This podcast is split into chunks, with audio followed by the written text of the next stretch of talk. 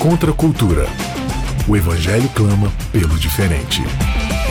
Em 3, 2, 1, gravando. Começando mais um Contra a Cultura, chegando aqui para você na Rádio Novo Tempo e também no canal Cristãos Cansados. Se você ainda não segue a gente, se você ainda não se inscreveu no canal, sua oportunidade é agora. Você está ouvindo a gente pela rádio e corre lá no YouTube, procura por Cristãos Cansados e deixa sua inscrição lá, ative as notificações.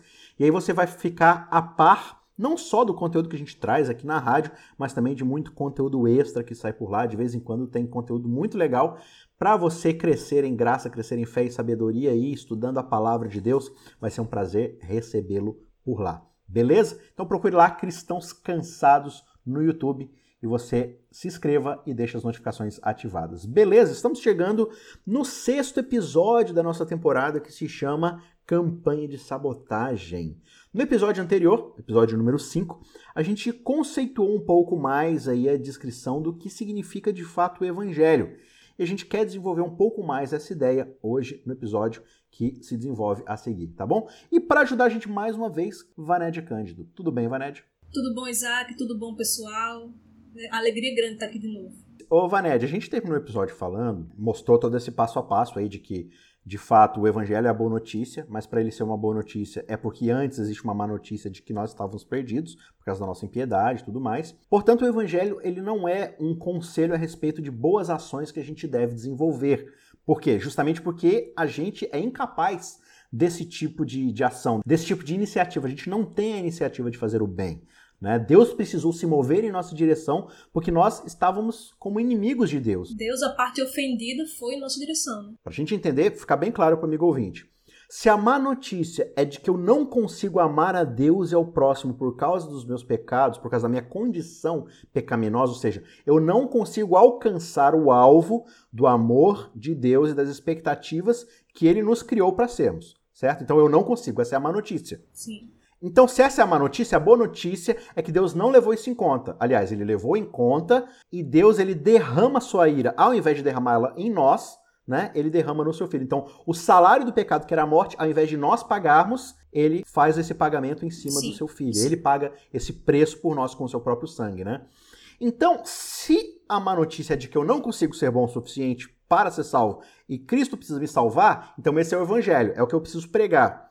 E aí, ô a gente chega diante de certas frases que a gente costuma usar por aí, às vezes na hora de passar lição, às vezes na hora de pegar em público, às vezes na hora de postar no Facebook, no Twitter, no Instagram, que são frases do tipo pregue o evangelho, se necessário, use palavras, como se a anunciação das palavras fosse algo facultativo. Geralmente quem usa essa frase está querendo dizer o quê? Você não precisa dizer com a sua boca, com suas palavras, o que é o evangelho, o que ele significa e qual é a resposta que se dá ao evangelho. Basta você ser uma pessoa gente boa, basta você ser uma pessoa legal com os outros, uma pessoa amável, uma, um bom vizinho, um bom empregado, um bom pai, uma boa mãe, um bom aluno, né, um bom empregado, enfim, um bom chefe.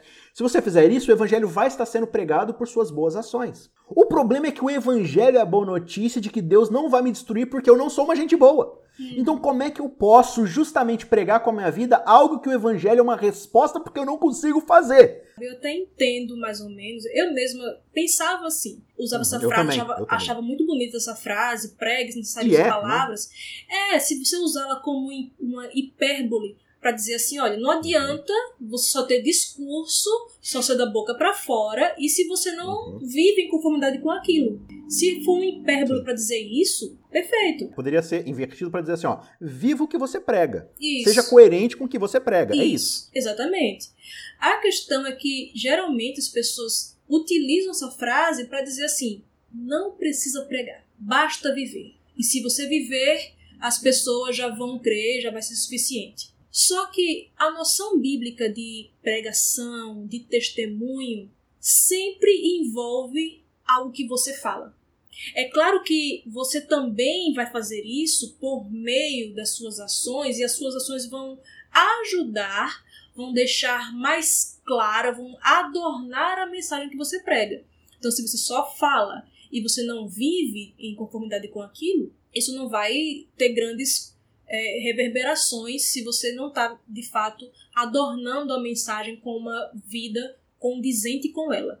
Agora, quando você vai lá para o texto né, áureo sobre testemunho, Atos 1, 8, Olha só, diz assim: Mas recebereis poder ao descer sobre vós o Espírito Santo, e sereis minhas testemunhas, tanto em Jerusalém, como em toda a Judéia e Samaria, até os confins da terra. Então, os discípulos receberiam poder para serem testemunhas de Deus. Uhum. Só que, o que, é que você vai ver no decorrer aqui do livro de Atos, em sequência? O que, é que acontece ali?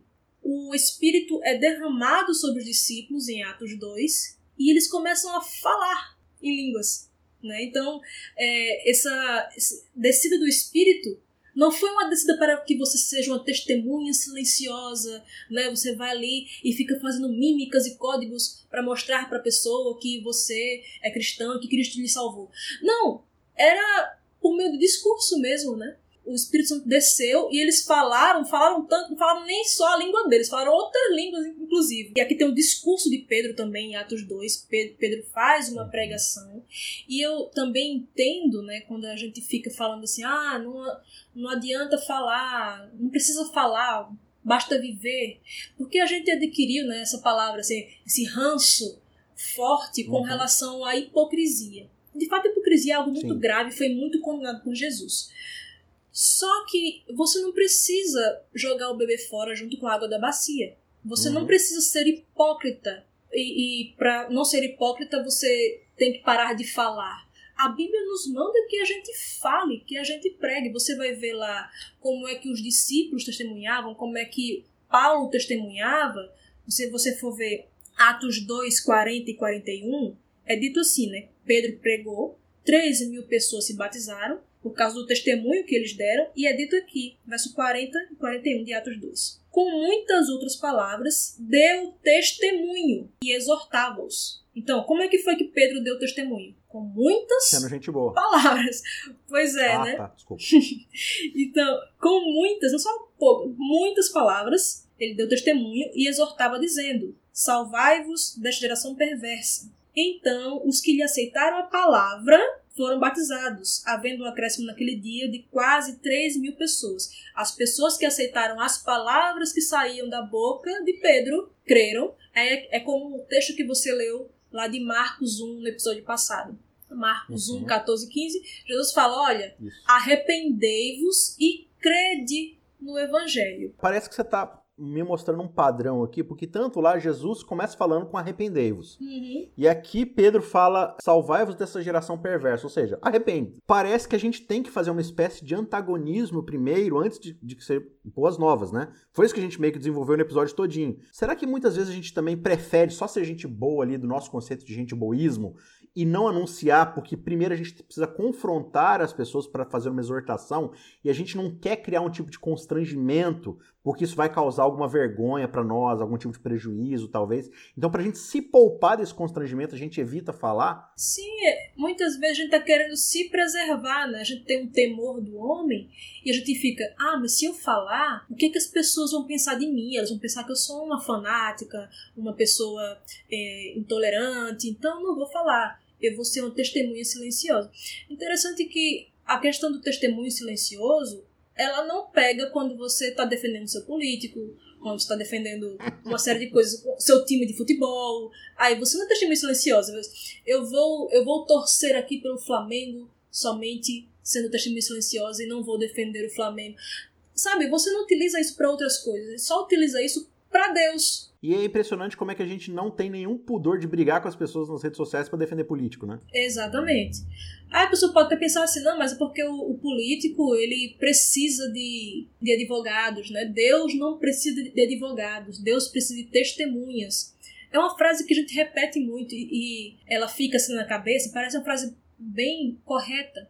Piedosa. Só que, uhum. É, só que na verdade, se você for ver, se, se Deus só for utilizar o que ele precisa, na verdade, então ele vai acabar com o mundo todo, porque ele não precisa de nada. Deus não precisava ter criado o universo. Deus não precisa de você, sabe? Assim, é, talvez choque algumas uhum. pessoas, mas assim, Deus não precisa de mim, nem de você. Só faça esse seguinte exercício mental. Se você deixar de existir amanhã, ou toda a humanidade deixar de existir amanhã, Deus vai deixar de ser Deus? Hum. Se a resposta for não, então Deus não precisa de você. Ah, agora eu vou morrer porque Deus não precisa de mim? Deus não precisa de nada. Deus é autossuficiente na comunidade ali da Trindade. Deus Pai, Filho e Espírito Exato. Santo se preenchem, se satisfazem a eles mesmos. Eles não precisam de nada, mas mesmo assim ele escolheu em sua soberania nos criar.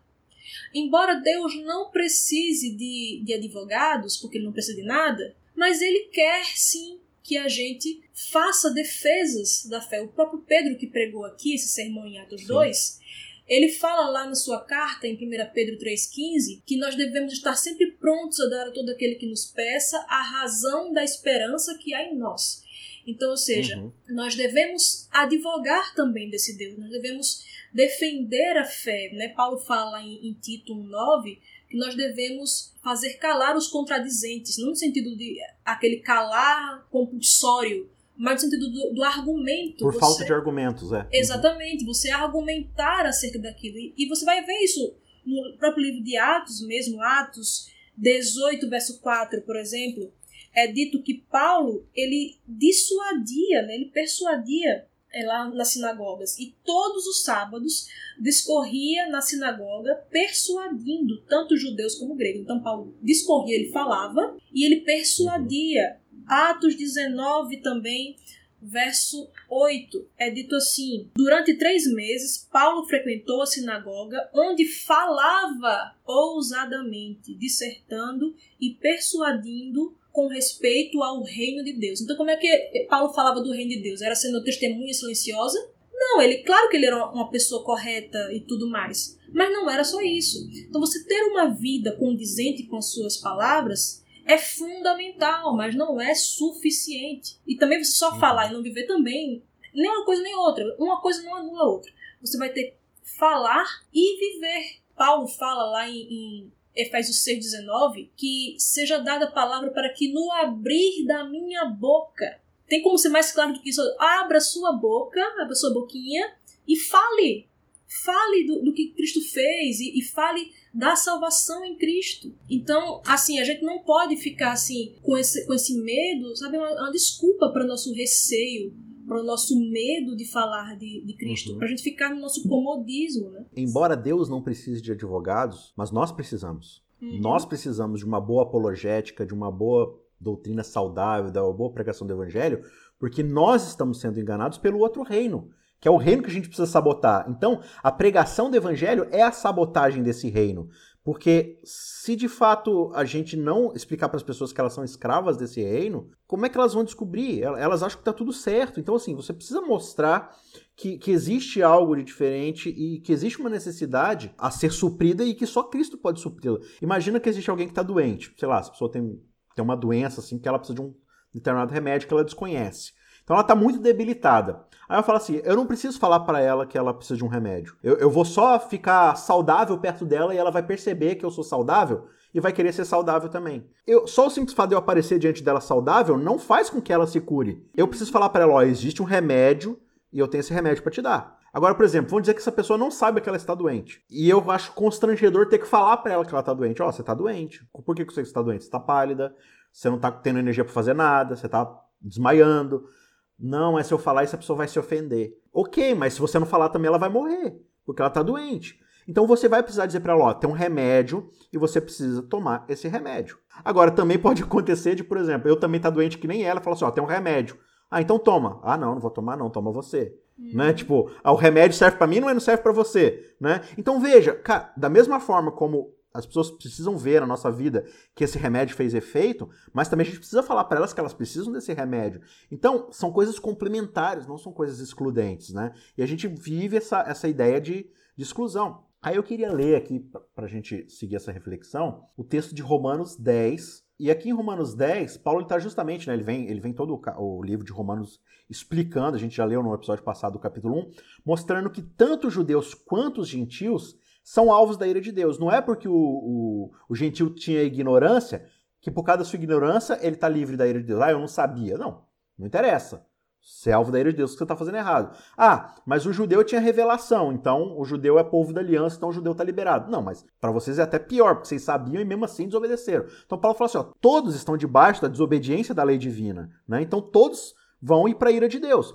Então todos precisam receber essa boa notícia. Então, Paulo está falando assim: olha, vocês precisam entender o evangelho. E ele vai dizer assim no final do verso 8: essa mensagem é a mesma que anunciamos a respeito da fé. Ou seja, se você declarar com sua boca que Jesus Cristo é Senhor e crer em seu coração que Deus o ressuscitou dos mortos, aí você será salvo. Pois é crendo de coração que você é declarado justo e é declarando com a boca que você é salvo, né?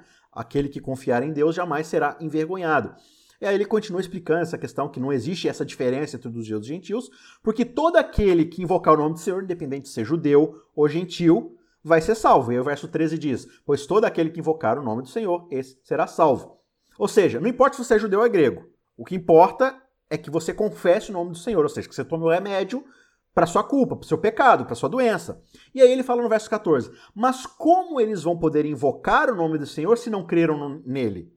E como eles crerão nele se jamais tiverem ouvido a seu respeito? Ou seja, eles nunca ouviram falar do remédio, como é que eles sabem que tem um remédio? E como eles vão ficar sabendo a respeito se ninguém lhes falar? E como alguém vai falar para eles se ninguém foi enviado? E aí ele diz, porque as escrituras dizem. Aí ele cita lá o texto de Isaías, capítulo 52, né? Como são belos os pés dos mensageiros que trazem as boas novas. De novo, ilustrando aquela ideia lá que, que você explicou da, da guerra, né? Do mensageiro que vinha correndo para transmitir a boa notícia, ou seja, quão belos os pés daqueles que vêm dizer pra gente que a guerra acabou, que nós estamos uhum. libertos, né? Então, quão belos os pés das pessoas que vão até as outras para dizer, olha, se você não tomar um remédio, você vai morrer. Mas está aqui o remédio para sua doença. Então veja, o que Paulo está argumentando é, gente, a fé, e aí ele termina justamente é, esse trecho dizendo isso, né? Portanto, a fé vem pelo ouvir, isto é, por ouvir as boas novas, o evangelho a respeito de Cristo. Então, para que a gente tenha a fé que vai confessar que Jesus Cristo é o Senhor, para recebermos a salvação, a gente precisa ter ouvido a mensagem do evangelho, que é a que vai alimentar a nossa fé. Se a gente não tiver esse evangelho, a gente não vai ter fé. Né? Então, como é que a gente quer desenvolver uma fé salvífica se a gente não tem as boas novas a respeito de quem é Jesus Cristo, para que a gente possa depositar a nossa fé nele? Né? A, gente, a gente acha que a fé é um poder místico que a gente. Ah, se eu tiver fé nessa garrafa de suco aqui o suficiente, eu vou ser salvo, porque o que importa é a fé. Não. A questão não é a fé. A questão é o objeto que recebe a sua fé. No caso, Jesus Cristo. Né? Então, Paulo, acho que inequivocadamente aqui está falando, gente, se não houver a anunciação e a proclamação das boas novas, como é que as pessoas vão acreditar? E se elas não acreditarem, como é que elas vão crer? Então eu volto naquele ponto do início. Não é que Deus precisa de advogados ou de anunciantes. Nós precisamos. Nós precisamos ouvir. E se nós precisamos ouvir, alguém precisa falar. E quem é que vai falar se ninguém for enviado, né? Então daí tem duas coisas né, nesse texto que você leu. Tem a questão de que nós precisamos abrir a boca, como eu falei de Efésios 6,19, né? Para que me seja dada a palavra, para que no abrir da minha boca eu, eu pregue com intrepidez. Então a gente tem que ter essa ousadia, né? Então não é, não é só por meio da vida, porque se, se os apóstolos tivessem crido nisso, assim, tivessem, ah, é só, vou pregar só com a vida, eles iam ser bons vizinhos, iam ser bons pais e não, e não teriam sido mortos. Estariam ali gozando sua vida ali na sua cidadezinha tranquilamente. Eles foram mortos exatamente por causa do testemunho da palavra que eles pregavam. Então, assim, uhum. eles foram meio, meio bestas, né? Se você for ver. Porque era só ter entrado nessa ideia de que você prega com palavras, sem palavras. Né? Antagonizaram né? à toa, né? É, pois é. Então, tem isso de você ter que usar palavras. E esse texto também fala, assim, que o, o testemunho que eu prego não é sobre minha vida, é sobre as boas uhum. novas. E a boa nova, como a gente viu no episódio passado, não é sobre mim, é sobre Cristo, é o que Cristo fez. É, são dois equívocos muito comuns quando a gente vai testemunhar. A gente acha que só em ser uma boa pessoa eu estou pregando para os outros, e isso, como a gente viu, é justificação por obras. Porque uhum. não é o que eu faço, é o que Cristo fez. Não é quão boa eu sou, mas quão bom Cristo é que se entregou por mim. E a outra questão é que eu tenho que falar disso. É igual você dizer assim: pregue, se necessário, use palavras. Eu, eu dar um livro para você e dizer assim, leia, se necessário, use as letras. Tem, eu tenho que usar palavras. Eu, eu não tenho essa Já opção. saiu o audiobook? é, só se for. Eu não tenho essa Vou opção de não usar palavras. É, é igual você tá assim, Sim. eu sou uma pessoa muito boa e porque eu sou uma pessoa muito boa, a minha vizinha vai compreender finalmente que dois mil anos atrás um homem morreu por ela, pelos pecados dela e que ela é pecadora. Não! No máximo, eu vou criar pessoas que dizem, olha só que pessoa inspiradora. Mas assim, é, é como diz uma frase, né? Um, um, incompetente motivado continua sendo incompetente. Um pecador motivado, ah, como eu posso ser, posso ir além, eu posso ser o protagonista da minha própria história, eu posso não sei o que lá, esse, todo esse discurso coach, e talvez seja bom nas empresas, não sei. Mas pro evangelho não serve de nada. É justificação uhum. por obras, sabe? Então a gente tem que assim, deixar de lado essas ideias que a gente compra da cultura, que, que é, uhum. quando a gente vai ver como o ser humano sempre quis se salvar, é sempre por obras. Né? Então ele tem que ter um mérito. E se a gente fala que não tem mérito, se a gente fala que não é acerca de mim, aí tem gente que não gosta, já, já falei assim sobre, sobre isso em alguns locais, e cristão que se escandalizou. É assim, a pessoa não fala isso, mas é, é praticamente dizendo assim, como assim eu não sou o centro do universo? Como assim o evangelho não é sobre mim? Sabe? E a gente tem que parar para refletir um pouco e pensar, peraí, aquilo que eu estou anunciando, estou testemunhando acerca de quem? Eu estou falando simplesmente, olha só como eu sou uma boa pessoa, olha como eu, eu, eu tinha uma doença e agora não tenho mais. Isso não é o evangelho distintivo da Bíblia. Isso, isso simplesmente como o homem sempre quis ter redenção. O homem quer redenção por meio de, de uma boa educação, por meio da boa cultura, por meio de, de ser uma pessoa tolerante. O homem nunca quer redenção por meio de outro por meio de Cristo. Ele sempre quer uma redenção própria. E, e o testemunho vai na contramão disso. Quando você, você vai, bem, tem falado bastante né, sobre o significado de testemunho, né? Que testemunho quer dizer martírio, né? É, de onde vem a palavra martírio. Uhum. E as pessoas estavam uhum. ali, os mártires, eles eram mortos exatamente porque eles estavam, ó, você nega a sua fé ou você confessa o nome de Cristo. É aí por isso que os apóstolos vão falar. É porque nós devemos confessar que Cristo é o Senhor. E por isso eles eram uhum. mortos. Então, se a gente quiser imitar Jesus e os apóstolos, a gente tem que testemunhar como eles testemunharam. Que é por palavras e por atos. Os atos vão tornar mais forte a mensagem que eu vou pregar, mas uma coisa não anula a outra. Ah, e, e, aí, de novo, entra na, na, confusão dos termos, né? De novo. O evangelho é a notícia da, salva, da minha salvação. Agora, eu estou sendo salvo do quê? Eu estou sendo salvo justamente da minha incapacidade de obedecer a Deus. E aí eu quero mostrar para as pessoas que elas podem ser salvas me imitando, imitando a minha obediência, você está anulando a mensagem do evangelho. Então, assim, é, qual que é o grande O que, que é o pecado, no fim das contas? Como a gente falou um pouco no episódio passado. Deus estabeleceu o seu reinado no universo, nos criou como seus súditos. O nosso pecado foi dizer: eu não quero Deus como rei. Eu não quero Deus como Senhor. Eu quero ser o meu próprio rei. Eu quero ser o centro do universo. Então, esse é o nosso pecado. Aí o que, que a gente faz? Não, vamos pregar o evangelho. O que, que é o evangelho? É a minha vida, é a minha performance. Não, o evangelho é você confessar com a sua boca que Jesus Cristo é o Senhor. É, é, você ganha essa habilidade quando você o reconhece. Então, o que, que é a salvação? A salvação é você reconhecer com sua boca que Jesus Cristo é o Rei, é o Senhor, ele é Senhor sobre sua vida. Qual que é o efeito desse reconhecimento? Você para de tentar ser o seu próprio rei, que é o pecado. Você para de tentar governar sua própria vida. Essa é a salvação. Por isso que você tem que reconhecer o seu Senhor e do Senhor. Então, por que, que a gente não quer pregar o evangelho muitas vezes? Porque a gente não quer reconhecer o senhorio do Senhor. Por que, que a gente não quer aceitar que outra pessoa assuma o que era nosso, né? O que a gente deveria receber como punição? Porque se eu reconhecer que foi ele que assumiu, eu preciso reconhecer que ele é o meu Senhor. Então eu preciso abandonar minha vida e reconhecer que ele é soberano sobre mim. E a gente não quer fazer isso de forma alguma. Mas o que, que a gente faz? Ah, o evangelho é a notícia de que eu não sou suficiente, por causa disso eu preciso de Jesus que é suficiente. Então eu vou pregar com minhas obras, ou seja, eu sou suficiente. Isaac, só para deixar assim bem claro, porque as pessoas costumam confundir muito isso. Quando a gente fala que o evangelho não é sobre nós, que o testemunho não é sobre minha vida, é sobre a vida de Cristo, o que ele fez, as pessoas sempre encasquetam com esse ponto. Ah, então eu não preciso viver uma vida santa? Precisa. Mas a questão é que você. Porque Jesus Cristo é o seu Senhor. Exatamente. Você confessou com sua boca que ele é o seu Senhor. Se ele é o seu Senhor, você vive no reino dele. O reino dele tem regras. Exatamente. E essas regras devem ser seguidas porque ele é o seu Senhor. Então você fala assim: ok, aceitei morar no reino dele, mas não vou obedecer as regras dele. Desculpa. Uhum. Ele não é seu Senhor. É, é igual assim. Né? Nós, nós não podemos viver o evangelho, e isso é uma coisa que também muita gente não entende. Fala Sim. assim, tem que viver o evangelho. Só que, como eu disse, o evangelho não é sobre outro. Então, como é que eu posso viver? Uhum. Como é que eu posso viver uma notícia? Eu não posso viver uhum. uma notícia, eu posso viver em conformidade posso viver à luz dessa notícia. Então, se você vem. Os resultados que essa notícia desencadeia. Né? Exatamente. Né? Então, se você vem na minha casa, bate na minha porta e diz: Olha, a barragem vai estourar, essa é a notícia. Uhum. Aí você diz: Mas a boa notícia é que dá tempo. Foge agora que dá tempo de se salvar. Essa é a boa notícia. Como é que eu vou viver essa notícia?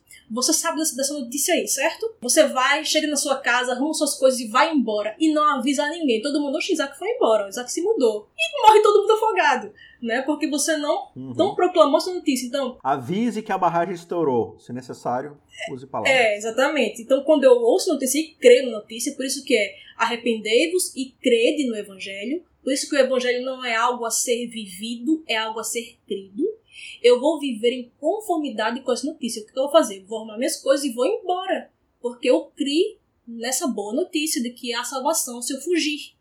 A mesma uhum. coisa é com o evangelho. Já pensou assim? William Bonner está lá anunciando que os Estados Unidos entrou em guerra com o Iraque por meio de mímica, não sei, eu, é, dizendo assim, ó, oh, agora eu entendi que saiu a vacina pro Covid, porque o William Bonner fez assim no ombro, aí eu entendi que por meio desse gesto aqui, porque ele pregou sem palavras, ele deu notícia sem palavras. Isso não existe. A sua vida é necessária, mas nunca anula a necessidade de pregar. E isso aí pode estar sendo usado como uma maquiagem para a gente esconder o nosso temor do homem. E esse que tá o problema, sabe? Você tem uma, uma mensagem que as pessoas precisam desesperadamente, sabe? Você não tem a cura do Covid, não tem a vacina do Covid que todo mundo quer. Você tem uma mensagem muito mais importante do que essa. Então por que se envergonhar disso? Sabe? Por que não crer no que está lá em Romanos 1,16, que o Evangelho é o poder de Deus para a salvação de todo aquele que crê? O Evangelho não é sobre mim, é sobre Deus, é o poder dele para salvar. Eu não posso me envergonhar disso, não tem por que me envergonhar disso, sabe? Com essa conclusão que a Vanédia muito bem explicou, a gente chega ao final desse episódio. Eu espero que tenha ficado claro para vocês, mas se por acaso ainda não ficou muito claro, se ainda tem alguma coisa que, que você precisa de mais explicação, por favor, escreva nos comentários lá no nosso canal no YouTube, que estamos cansados, que se tiver alguma coisa que a gente possa fazer para ajudar você a entender mais desse evangelho, por favor, não deixe de, de, comentar lá e perguntar. E no decorrer do restante dessa temporada, a gente vai continuar falando sobre como evangelizar, então, de fato, como pregar o evangelho. A gente vai discutir um pouco mais sobre isso, mas eu espero que essa questão desses conceitos tenha ficado claro para você e vai ser um prazer sanar qualquer tipo de dúvida do dentro do que a gente puder, dentro do que for nossa possibilidade. Por hora, nosso abraço para você e a gente se vê na semana que vem. Tchau, tchau. Contra a cultura. O evangelho clama pelo diferente.